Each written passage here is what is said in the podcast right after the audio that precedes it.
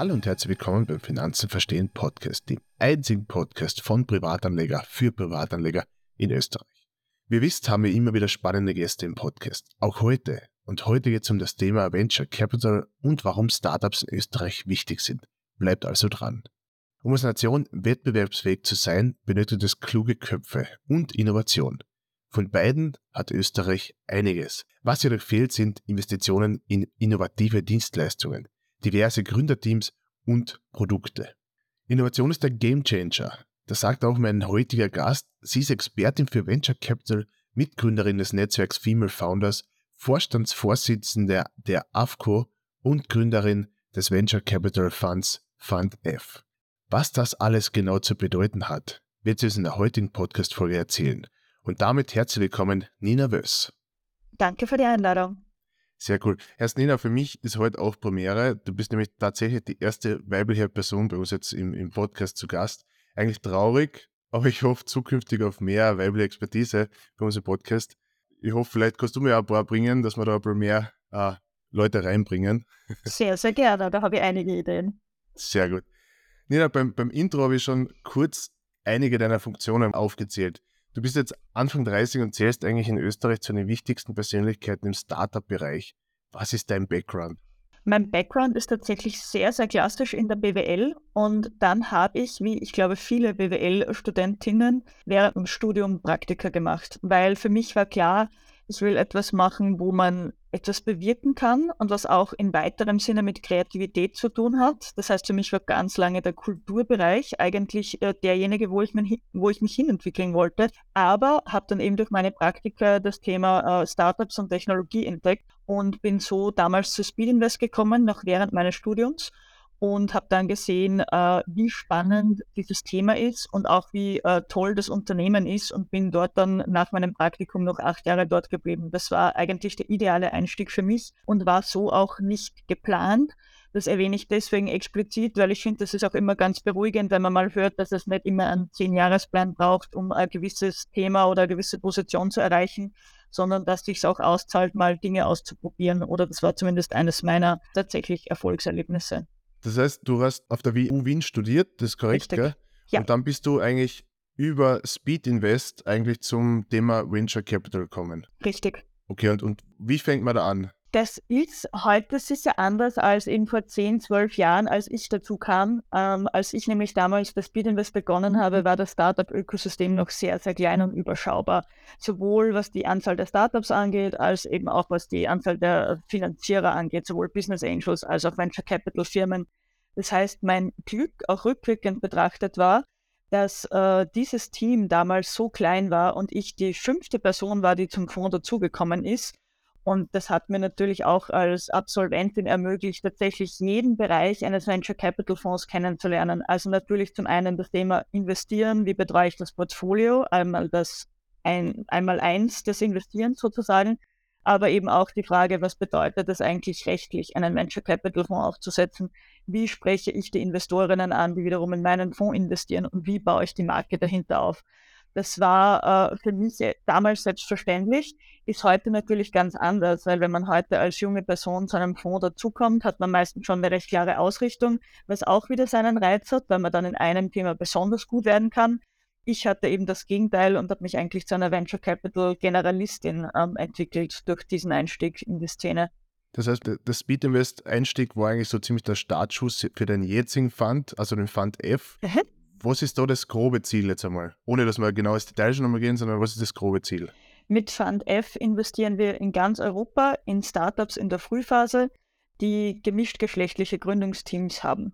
Okay, das heißt, Frühphase ist einmal Pre-Seed und dann die nächste Runde oder nur Pre-Seed? Richtig, es ist Pre-Seed und wir können dann auch noch weiter investieren in die Startups, die sich besonders gut entwickeln. Okay, nur das mal kurz für die Zuhörer sagen. Äh, Pre-Seed ist die Phase, bevor eigentlich überhaupt die Gründung oftmals ist, oder es ist oft die Ideenphase und wo noch gar nicht unbedingt die Umsätze da sind, oder? Kann man das so sagen? Genau, es ist immer eine Definition, die recht breit ist. Was bei uns notwendig ist, ist schon eine erste Version des Produkts. Das kommt dann immer ein bisschen auch auf das Businessmodell drauf an. Das heißt, wenn jemand unter Anführungszeichen nur die Idee hat oder gerade erste Idee hat, dann sind wir auch noch nicht die richtigen Partnerinnen.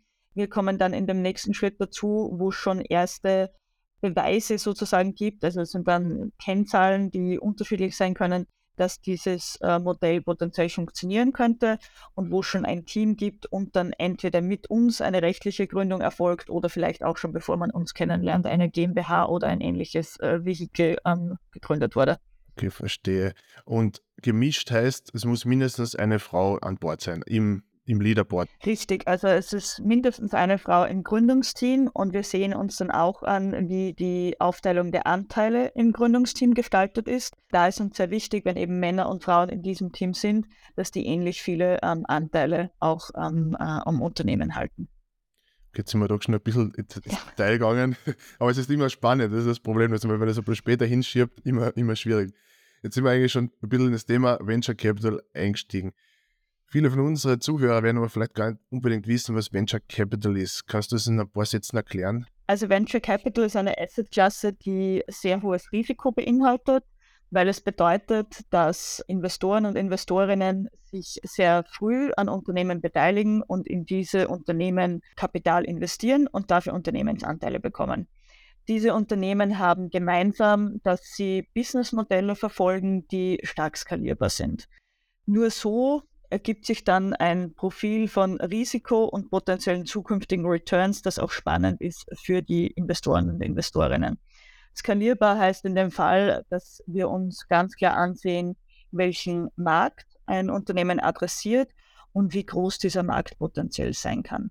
Üblicherweise, das kommt natürlich dann auch auf die Art und Weise von Wagniskapital drauf an, gibt es immer mehrere Investoren, die über mehrere Jahre in diese Unternehmen investieren. Das heißt, es ist eine extrem langfristige ähm, Assetklasse und eben auch ein Feld, in dem Anteile nicht äh, so leicht handelbar sind. Ein großen Unterschied eben zu börsennotierten Anteilen zum Beispiel. Das heißt, die kommen nicht so leicht raus, wenn ich jetzt drin bin, sozusagen. Also es ist Ganz nicht so genau. liquide wie der Aktienmarkt. Gell? Richtig, genau.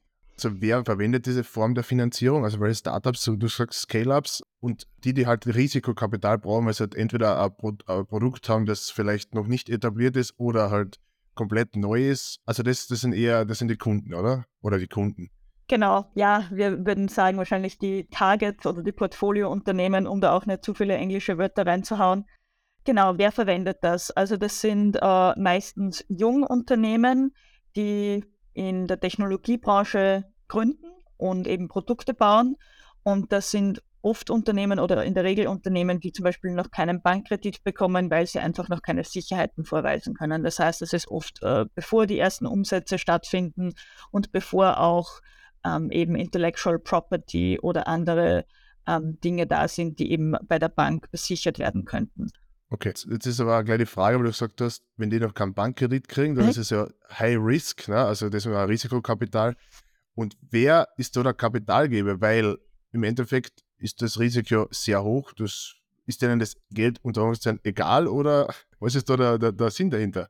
Also diesen Personen oder Institutionen ist in der Regel das Geld ganz und gar nicht egal glücklicherweise. Aber sie haben eben Strategien, mit denen sie definieren, in wen sie investieren und in wen nicht. Also man kann es im Prinzip in zwei Gruppen einteilen. Also das eine sind die Business Angels, die man sicher auch aus den Medien kennt. Das sind in der Regel Privatpersonen, die über ein gewisses Vermögen verfügen und äh, direkt als äh, Personen in diese Startups investieren. Und dann gibt es eben institutionelle ähm, Investoren, wo eben auch Venture Capital Fonds dazugehören, die ein Team haben. Dieses Team sammelt Geld von anderen Geldgebern ein. Das können wiederum Private sein, aber eben auch Banken, Unternehmen, Pensionskassen etc. Also sehr breites Feld an Personen und Gruppen, die man da ansprechen kann als Fonds. Dieses Geld sammelt man ein und verwaltet es und verwaltet es auf Basis einer Strategie, die dieses Team dann ausführt. Und diese Strategie kann zum Beispiel sein, ich investiere nur in Unternehmen im Gesundheitsbereich in Europa oder ich investiere in Finanztechnologie über alle Phasen in Großbritannien oder eine breitere Fokussierung uh, unabhängig vom Businessmodell, aber auf eine gewisse Phase, so wie zum Beispiel in meinem Fall die Frühphase. Und dann äh, kommen ja, wie gesagt, noch viele Stufen nach.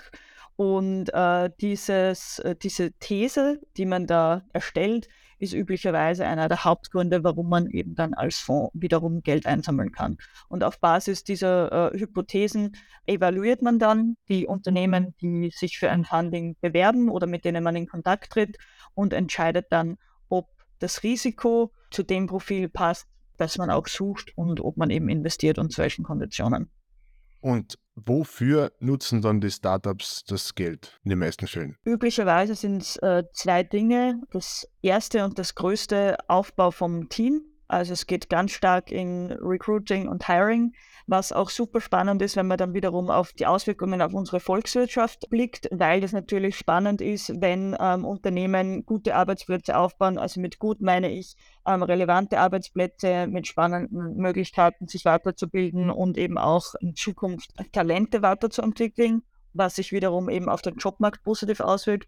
Und der zweite Grund, wohin Geld geht, ist dann ganz klar das, der Markenaufbau, das Go-to-Market, also äh, Sales, äh, Kundinnen zu akquirieren und auch neue Märkte zu erschließen. Und hoffen, dass die Talente dann da bleiben. Das ist immer ein großes Problem. So ist es. Wenn wir ganz zurückgehen zu den, zu den Investoren, zu den Angels oder wem auch immer, die stellen jetzt Aha. Kapital, Netzwerk und ihr Know-how zur Verfügung. Also es hat jeder so seine Vor- und Nachteile oder meistens viele Vorteile für die Startups. Was erhalten die dann im Gegenzug für das Investment? Sie erhalten Anteile im Unternehmen. Das kann man plump so sagen und hauptsächlich Anteile und mit denen unterstützen es dann Genau, also das Ziel von Investorinnen, egal ob das Business Angels sind oder eben auch Venture Capital Investorinnen, ist über die Jahre hinweg sicherzustellen, dass dieses Startup sich gut entwickelt, dass es wächst und dass es ähm, in absehbarer Zeit einen Exit erzielt. Und ein Exit bedeutet, dass dieses Unternehmen von einem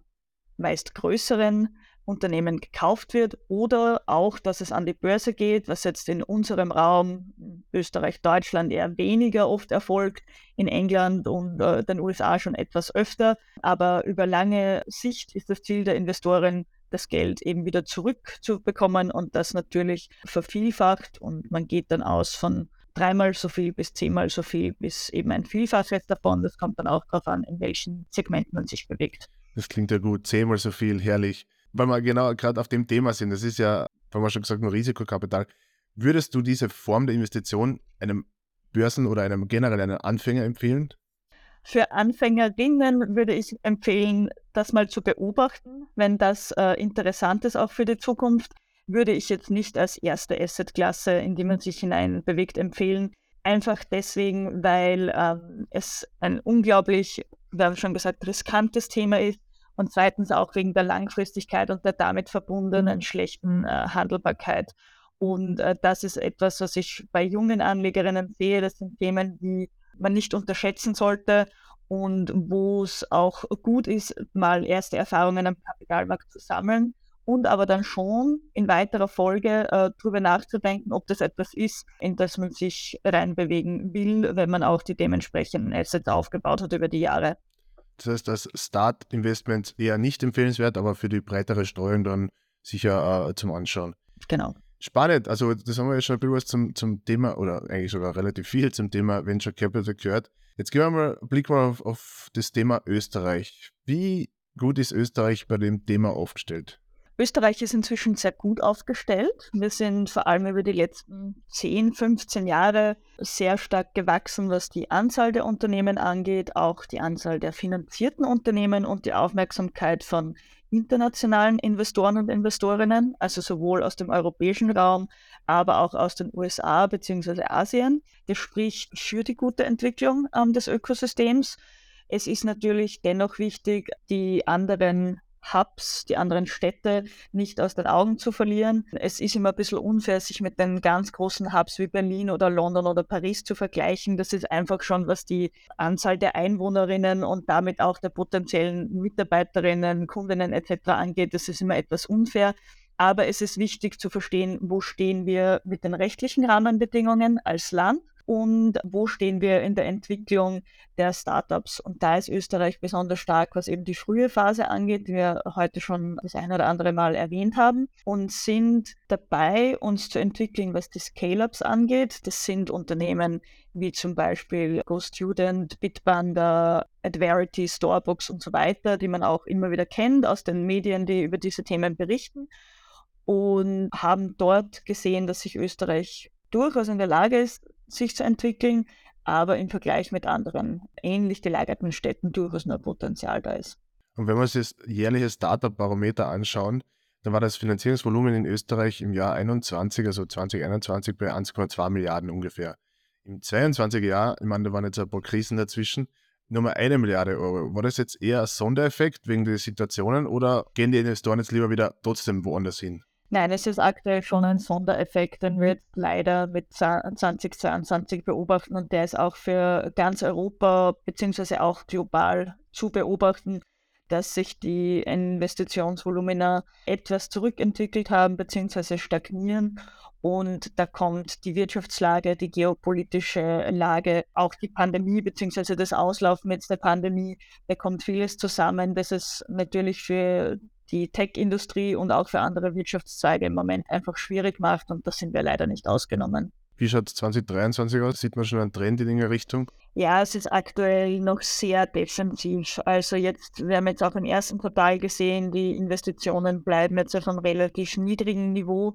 Also vor allem auch, wenn man es jetzt mit den Boomjahren 2020 und 2021 vergleicht, ist es aktuell definitiv schwieriger geworden, sowohl für die Startups, die Kapital suchen, als auch für die Investoren, die für ihre eigenen Funds wiederum Kapital suchen.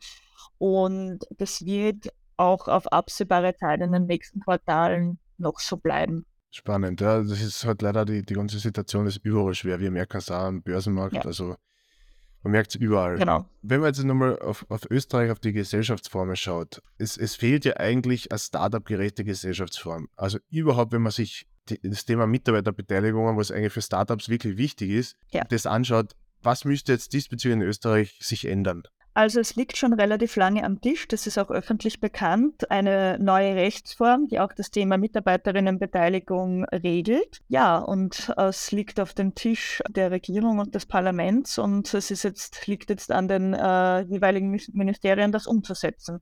Das heißt, meinem Wissensstand nach sind wir eigentlich sehr kurz davor, das möglich zu machen weil die rechtlichen Fragen äh, meines Wissens nach geklärt sind und eben auch die Umsetzung gemeinsam auch mit der Startup-Community beziehungsweise mit Unternehmerinnen und Unternehmern, weil das gilt ja nicht nur für Startups, die Gesetze sind ja für alle gleich. Ja, die großen Fragen wurden geklärt und jetzt liegt es an der Regierung, das auch umzusetzen und die Startup-Community wartet mit Spannung darauf, ob und wann das passieren wird ich frage mich ja immer, wen man da wirklich einmal überzeugen muss, weil ihr bringt ja wirklich gute Argumente und ihr habt ja alles durchgeplant, durchgerechnet, oder, aber es ist leider in vielen Fällen so, aber wenn man auf die politische Seite schaut, das wollen wir gar nicht thematisieren, deswegen lassen wir es gleich weg. Aber ich verstehe die und ich hoffe natürlich, dass alles so weit kommt und ja, natürlich super. Total. Warum soll jetzt aber trotzdem, sagen wir, trotzdem Vereinfachung, trotz der nicht gerechten Gesellschaftsform für ein Startup in Österreich mit meiner Idee überhaupt starten und nicht gleich irgendwo hin auswandern? Das ist eine gute Frage. Ich meine, was ganz klar für Österreich spricht, ist tatsächlich diese, diese frühe Phase. Es gibt sehr gut ausgestaltete Förderungen, die Startups in diesen ersten ein, zwei Jahren wirklich extrem weiterhelfen, weil natürlich eine Förderung, das heißt eine Kapitalspritze, die nicht damit verbunden ist, ähm, Anteile am eigenen Unternehmen ähm, herzugeben, ein sehr attraktives Instrument sein kann. Und das gilt insbesondere für Teams, die sich überlegen, in einem hochtechnischen Bereich zu gründen, weil vor allem die Forschungsförderung super unterstützt ist und das auch so angesetzt ist, dass es dann in, in nachhaltige Unternehmen übergeht. Mit nachhaltig meine ich eben bestandsfähige Unternehmen, die äh, in der Lage sind, ihre Mitarbeiterinnen auch nach Auslaufen der Förderung äh, zu bezahlen, beziehungsweise dann eben auch über andere Wege, unter anderem Wagniskapitalgeld äh, aufzustellen. Das wäre für mich mal ein ganz klarer Grund, hier zu gründen. Denn zum anderen sollte sich jedes Gründungsteam auch fragen, wo sind die Netzwerke, die sie benötigen, um ihr Unternehmen potenziell erfolgreich zu machen. Es hilft mir nichts, wenn ich in Amsterdam oder in Lissabon sitze, wo es vielleicht ein attraktiveres Steuersystem gibt, ich aber nicht weiß, wo und wie ich andocken muss, um meine ersten Mitarbeiterinnen zu finden, um mein Unternehmen zu registrieren um auch persönlich mein Glück zu finden. Es ist ja doch eine Unternehmensgründung, was unglaublich wichtig ist, aber man ist ja auch schon mehr als Mensch, als nur die Gründerin oder der Gründer.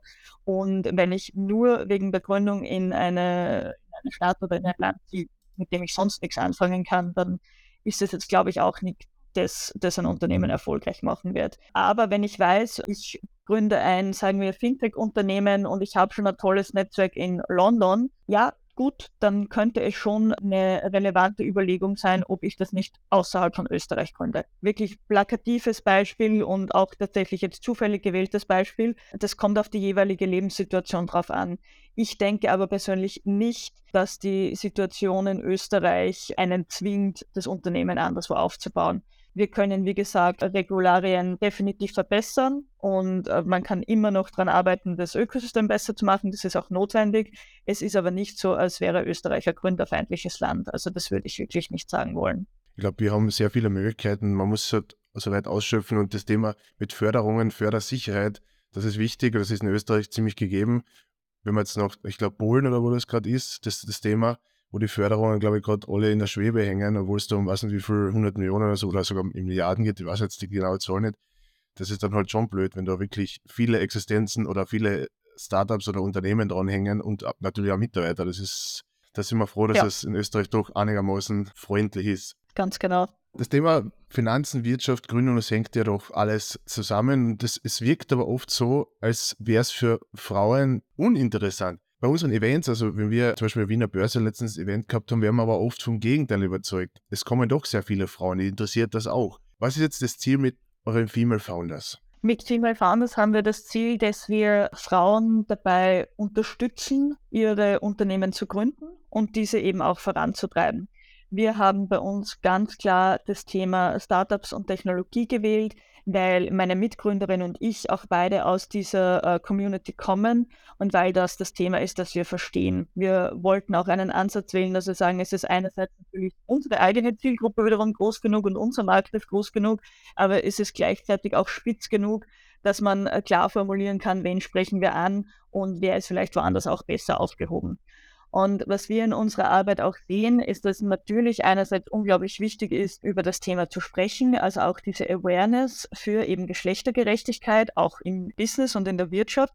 Und das ist der erste Schritt, den sehen wir inzwischen schon sehr gut in seiner Entwicklung. Und einer der wichtigen nächsten Schritte ist aber tatsächlich auch äh, Ressourcen zur Verfügung zu stellen für eben Technologiegründungen von Frauen. Und da gibt es eine plakative Aussage, die ich immer gerne verwende, weil ich leider konstant sehe, dass sie zutrifft. Und das ist, Women are over-mentored and under-sponsored. Und das ist auch etwas, wo wir eben auch mit unserem eigenen Fund ganz stark versuchen, da auch selbst wiederum den nächsten Schritt zu gehen und ein Zeichen zu setzen, weil es natürlich schön ist, sich zu vernetzen, Mentoring zu bekommen und auch Sichtbarkeit zu haben. Und das ist mal, das ist mal der Grundstein sozusagen. Aber dann im nächsten Schritt von Mentoring alleine wird mein Unternehmen nicht erfolgreich werden. Ich brauche mehr als Mentoring, sondern ich brauche auch, dass jemand an mich glaubt und in mich investiert. Und damit wollen wir jetzt auch mit dem Fund vor allem den nächsten Schritt gehen und eben ein Portfolio aufbauen, mit dem wir auch zeigen, wie spannend und auch wie ja, finanziell spannend es sein kann, äh, sich mit diesem Segment auseinanderzusetzen. Spannend, weil was mich immer ein bisschen ärgert, ist, ist dieser Geschlechterkampf zwischen Mann und Frau. Es macht halt oft den Anschein, dass, dass, dass man das stärkere Geschlecht herausfinden muss. Aber eigentlich wäre die Kombination aus den Stärken und Schwächen, also die Bündelung, äh, viel mehr, äh, macht ja viel mehr Sinn. Also deswegen finde ich das echt gut. Also ich sehe das bei meiner Freundin auch, die, die hat auch ein Startup oder ein, ja, ein Jungunternehmen im, im Gesundheitsbereich, Gesundheitsförderungsbereich. Und da hat am Anfang auch keiner so wirklich dran geglaubt und viele Hürden im Weg gestellt. Und aber es funktioniert, wenn man dran bleibt. Also das kann man nur an der Stelle sagen, wenn man dran bleibt und sich die gewissen Leute sucht, beziehungsweise Infos und Hilfen holt, wenn es möglich ist, dann auf jeden Fall machen. Das kannst du sicher unterschreiben. Das unterschreibe ich sofort und vor allem eben auch, dass es die Mischung ist, die, die wir spannend finden. Also ich werde sehr oft gefragt, warum es eigentlich noch notwendig ist, äh, Female Founders zu machen, warum wir einen Fund machen, der sich auf das Thema mhm. äh, spezialisiert und nicht einfach jetzt die Gänsefüßchen dazu denken, in die Besten investieren. Ja, wir investieren natürlich in die Besten, aber wir haben eine ganz klare These und die besagt eben, dass Genderdiversität zu höherer äh, Profitabilität in Unternehmen führt und das einer der Gründe ist, warum wir das auch als Investoren spannend finden. Zum anderen haben wir natürlich einen super Zugang äh, zu diesen Personen, haben eine Marke mit einer dementsprechenden Reichweite. Also es gibt für uns sehr viele logische Gründe, äh, uns auf dieses Thema zu fokussieren. Aber eines ist eben, weil inzwischen vielfach äh, von sehr seriösen Studien überall auf der Welt bewiesen wurde, dass Diversität, und da gehört Geschlechterdiversität dazu, aber auch andere Aspekte von Diversität, zu besseren Outcomes führt. Und darauf äh, fokussieren wir uns und damit arbeiten wir. Klingt auf jeden Fall logisch und, und fair für alle Seiten. Den Pfad F hast du ja schon einmal erklärt vorhin und du hast den ja ähm, vor kurzem, ist noch gar nicht so lange her, da habe ich einen Podcast gehört, ich glaube von Training Topics dazu. Du hast den mit, der, mit deiner Kollegin der Lisa Marie Fassel gegründet und das Ziel hast du uns eigentlich eh schon äh, größtenteils erklärt. Wie groß ist jetzt dieser Fund schon? Also aktuell verwalten wir 12 Millionen Euro. Wir sind äh, noch im Fundraising das gesamte Jahr 2023 und haben das Ziel, 20 Millionen Euro als äh, Fondsvolumen zu erreichen. Mit dem ersten Closing, wo wir eben die 12 Millionen erreicht haben, haben wir auch schon begonnen, die ersten Investments zu machen. In was zum Beispiel? Die Unternehmen sind noch nicht öffentlich, aber ich kann gerne die Bereiche sagen, äh, die wir uns ansehen. Das sind nämlich vier große Themen, die uns da bewegen. Das erste ist Klimatechnologie und Nachhaltigkeit. Das nächste ist tatsächlich auch äh, Finanztechnologie und Innovationen in dem Bereich. Das dritte ist Gesundheit, vor allem auch Frauengesundheit. Und das vierte ist Bildung und äh, alle Themen rund um HR und Recruiting. Sehr spannend. Und in welchen Ticketgrößen investiert ihr da ungefähr? Wir investieren zwischen 100.000 und 400.000 Euro. Okay, und in wie viele, in wie viele Startups habt ihr vor zu investieren? Gibt es da eine Zahl oder ist das so, wie es kommt? Es gibt eine Zahl. Wir werden diese 20 Millionen über vier Jahre investieren und wollen da im Schnitt acht Investments pro Jahr machen. Also insgesamt werden wir dann zwischen 25 und 30 landen. Okay, das ist für Österreich sicher ziemlich gut, oder? Also europaweit hast du gesagt, ja, vorhin. Ganz genau. Also wir werden einige Investments in Österreich machen, das ist ganz klar unser Plan. Aber jetzt, auch wenn wir uns die ersten Commitments ansehen, die wir gemacht haben, war Deutschland dabei. Wir sehen uns einiges in Großbritannien an. Und wie gesagt, Österreich ähm, haben wir jetzt fingers crossed, äh, demnächst den nächsten Notartermine. Sehr gut. Und wir haben vorher schon geredet, dass die, die Investoren äh, meistens ihr Netzwerk, ihr Know-how, ihr Geld und so reinbringen. Wie helft ihr dann die Startups? Also wir haben zum einen über die Jahre unser sehr, sehr umfangreiches Wissen angeeignet, was das Thema HR und Recruiting angeht vor allem eben auch in Kombination mit dem Thema Diversität. Nachdem, wie vorher schon erwähnt, für die Startups vor allem in der frühen Phase es essentiell ist, das Geld, das sie von ihren Investorinnen aufnehmen, dann auch in Teamausbau zu investieren, ist das etwas, wo wir unsere Stärke sehen, da auch dabei zu unterstützen. Also sowohl in der Strukturierung von HR-Prozessen, aber eben auch in der Reichweite, die wir mit der Marke Female Founders haben, um überhaupt geeignete Personen zu finden für diese Rollen. Und zum Zweiten das Thema Female Founders Community an sich ist für die Unternehmen, mit denen wir arbeiten, unglaublich spannend, weil es zum einen eine gewisse Reichweite ist, die die Gründerinnen auch wieder für sich nutzen können, um sich und ihr Unternehmen zu positionieren. Und zum anderen geht es da auch sehr stark um Folgefinanzierungen und wiederum VCs und andere Investorinnen kennenzulernen, die dann auch nach einer Runde mit Fund F weiter investieren in das Portfolio, das wir aufbauen. Und weil du jetzt gerade vorhin gesagt hast, ähm, das Female Founders Netzwerk, vielleicht für die weiblichen Zuhörer interessant, muss ich da Gründerin sein oder haben oder kann ich irgendwie anders auch mit euch mich vernetzen? Es gibt tatsächlich zwei große Zielgruppen bei uns und das eine sind äh, die Gründerinnen, wie man jetzt schon rausgehört hat, aber die zweite gleich große Zielgruppe sind äh, Frauen, die eine Karriere in der Technologie anstreben. Also das kann sein von ich möchte selbst ähm, auf die Seite der Venture Capital Investorinnen wechseln, bis hin zu ich arbeite bei einem großen Konzern und bin dort für Technologie und Digitalisierung zuständig, bis hin zu Mitarbeiterinnen äh, in den Startups und Scale-Ups. Das heißt, wir haben das inzwischen sehr breit gefasst. Ich kann es noch ein bisschen eingrenzen, wir sind sehr business-fokussiert. Das heißt, wir haben eben oft Frauen, die dann eben in ja, Business-Rollen sind. Das kann alles sein von CFO, äh, Marketing, auch wiederum HR also ich würde sagen, alles bis auf die klassischen Developerinnen, weil für die gibt es glücklicherweise schon einige Communities, die das auch viel spezieller anbieten können als wir. Das heißt, da gibt es eine eher kleine Schnittmenge dann mit uns. Okay, ja, das, das Thema Recruiting ist eher ein schwieriges zur jetzigen Zeit. Deswegen ist das eh gut, wenn man da ein Netzwerk hat und schon die gewissen Anknüpfungspunkte vielleicht leichter erreicht. Fund F, du sagst jetzt gerade auf, auf Kapitalsuche. Mhm. Wer ist jetzt äh, beim Fund F schon als Investor dabei? Kann man das sagen? Darf man das sagen? Also es gibt ein paar Namen, die wir äh, sehr gerne nennen und auch nennen dürfen. Also wir haben eine sehr breite Investorinnenbasis. Das beginnt wieder bei den Privatpersonen.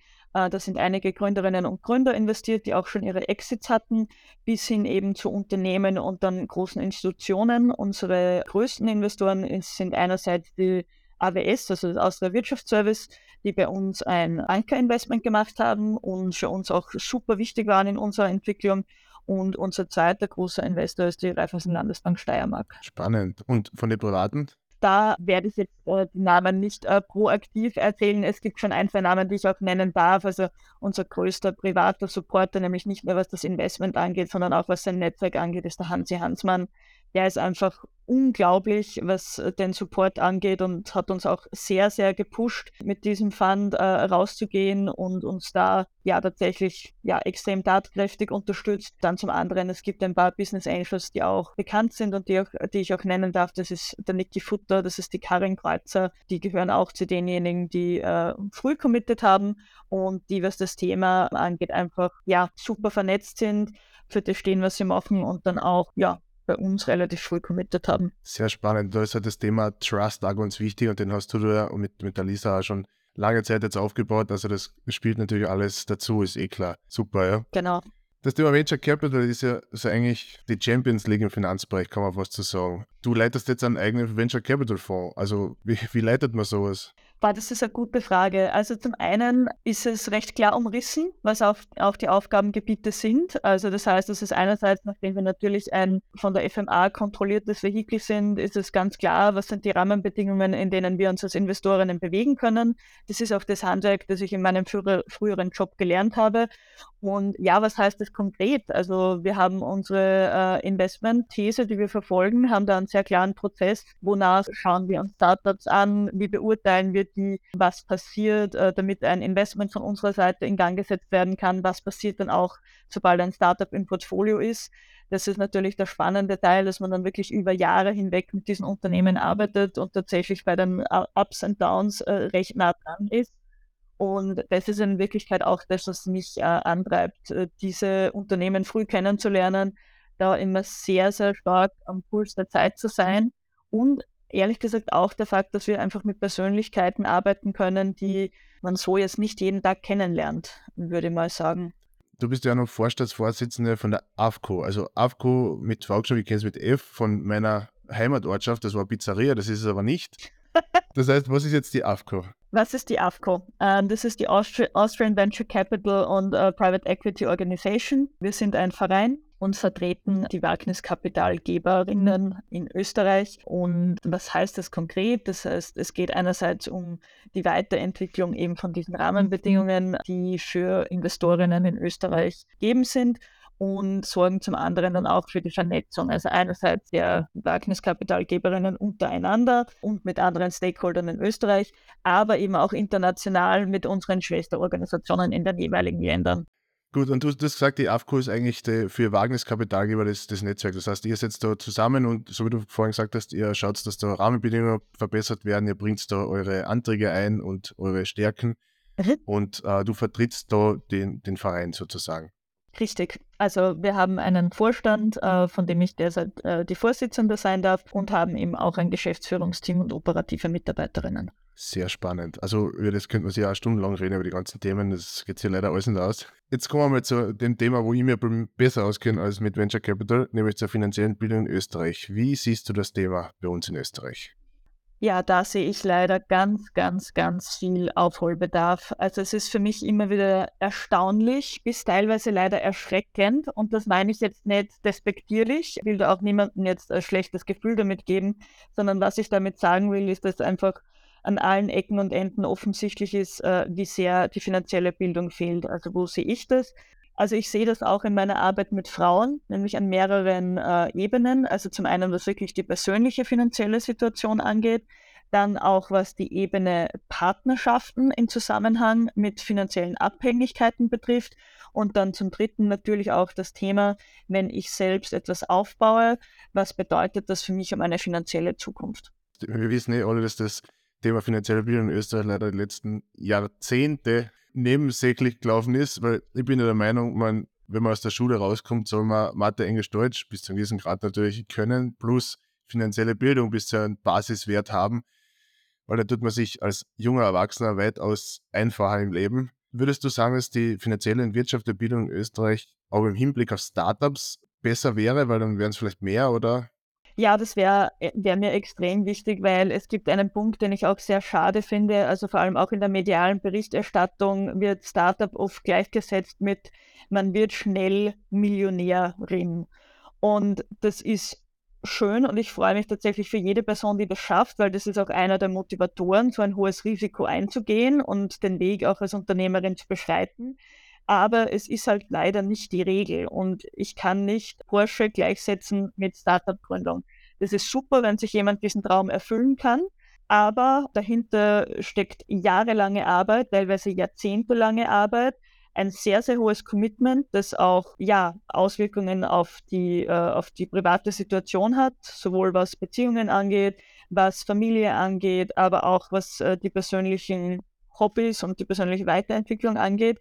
Und das Thema, dass es im Medial so aussieht, als wäre das alles so einfach und Erfolg über Nacht und plötzlich ist man reich, ist etwas, das mir ein bisschen im Magen liegt, weil das leider überhaupt nicht der Realität entspricht und dann eben auch nicht das Bild vermittelt, das vermittelt werden soll, nämlich das Unternehmertum, was unglaublich Spannendes ist, was Bereicherndes ist, aber was eben auch ein sehr hohes Commitment erfordert und jetzt wenig mit Glück oder Zufall und schnellem Geld zu tun hat. Also das kann ich absolut unterschreiben. Das ist auf den Punkt gebracht, äh, wirklich. Und jetzt sind wir eigentlich schon tatsächlich wieder am, am Ende von unserem Podcast. Also ich habe jetzt da eigentlich noch eine Frage, die ich sehr gerne stellen würde. Wir sehen es ja immer wieder bei unseren Events, aber auch bei den Zuhörern von, von, von dem Podcast. Es ist immer noch sehr männerlastig, obwohl wir natürlich immer versuchen, alle Geschlechter anzusprechen.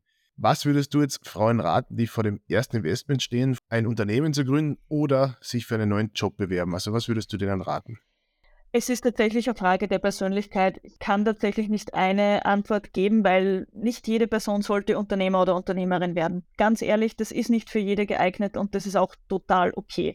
Was ich mir aber wünschen würde, ist, dass die Personen eben auch tatsächlich unabhängig vom Geschlecht, die sich das vorstellen können, die Möglichkeit haben, das wirklich äh, zu nutzen und sich eben nicht davon abschrecken lassen, dass vielleicht im Fall von Frauen oder auch von anderen unterrepräsentierten Gruppen, dass die Mehrheit in der Unternehmer-Community aktuell eben noch nicht weiblich ist oder noch nicht äh, divers ist und äh, da fühlt man sich am Anfang halt manchmal ganz schön alleine und das kann auch abschreckend wirken. Und insofern wünsche ich mir mehr Inklusion im, in diesen Gruppen, auch für Menschen, die jetzt nicht dem, äh, der, der Mehrheit entsprechen, wie auch immer diese Mehrheit dann auch genau aussieht. Und äh, da wünsche ich dann schon den Personen, die vor dieser Entscheidung stehen, auch den Mut und die Netzwerke, die ihnen das ermöglichen, das auch mal zu probieren. Und wenn es denn dann nicht das Richtige ist, ist das ja auch nicht das Ende aller Tage. Ähm, es gibt glücklicherweise vor allem in Österreich ein sehr, sehr gutes und hoffentlich auch noch lange so funktionierendes Sozialsystem, dass es ja auch durchaus möglich ist, nach einem unternehmerischen Scheitern eine andere Karriere anzuschließen oder eben sich anderweitig zu verwirklichen. Und das ist eigentlich ein ziemliches Privileg auch im Vergleich mit anderen Ländern. Und insofern würde ich hoffen, dass das einer der Punkte ist, die es den Menschen auch ermöglicht zu gründen, wenn das ihr Ziel ist. Schöne Abschlussworte. Dann sage ich vielen Dank, Nina, für das Gespräch, für deinen Besuch. Hat mich sehr gefreut. Vielen Dank. Mich ebenfalls. Und hoffentlich sehen wir uns wieder mal irgendwann live bei einer Veranstaltung und dann können wir wieder plaudern. Auf jeden Fall. Ich freue mich. Dir hat diese Folge gefallen? Dann hinterlasse uns gerne eine 5-Sterne-Bewertung und abonniere zusätzlich den Podcast, um auch zukünftig keine Folge mehr zu verpassen. In diesem Sinne, bis zum nächsten Mal. Ciao.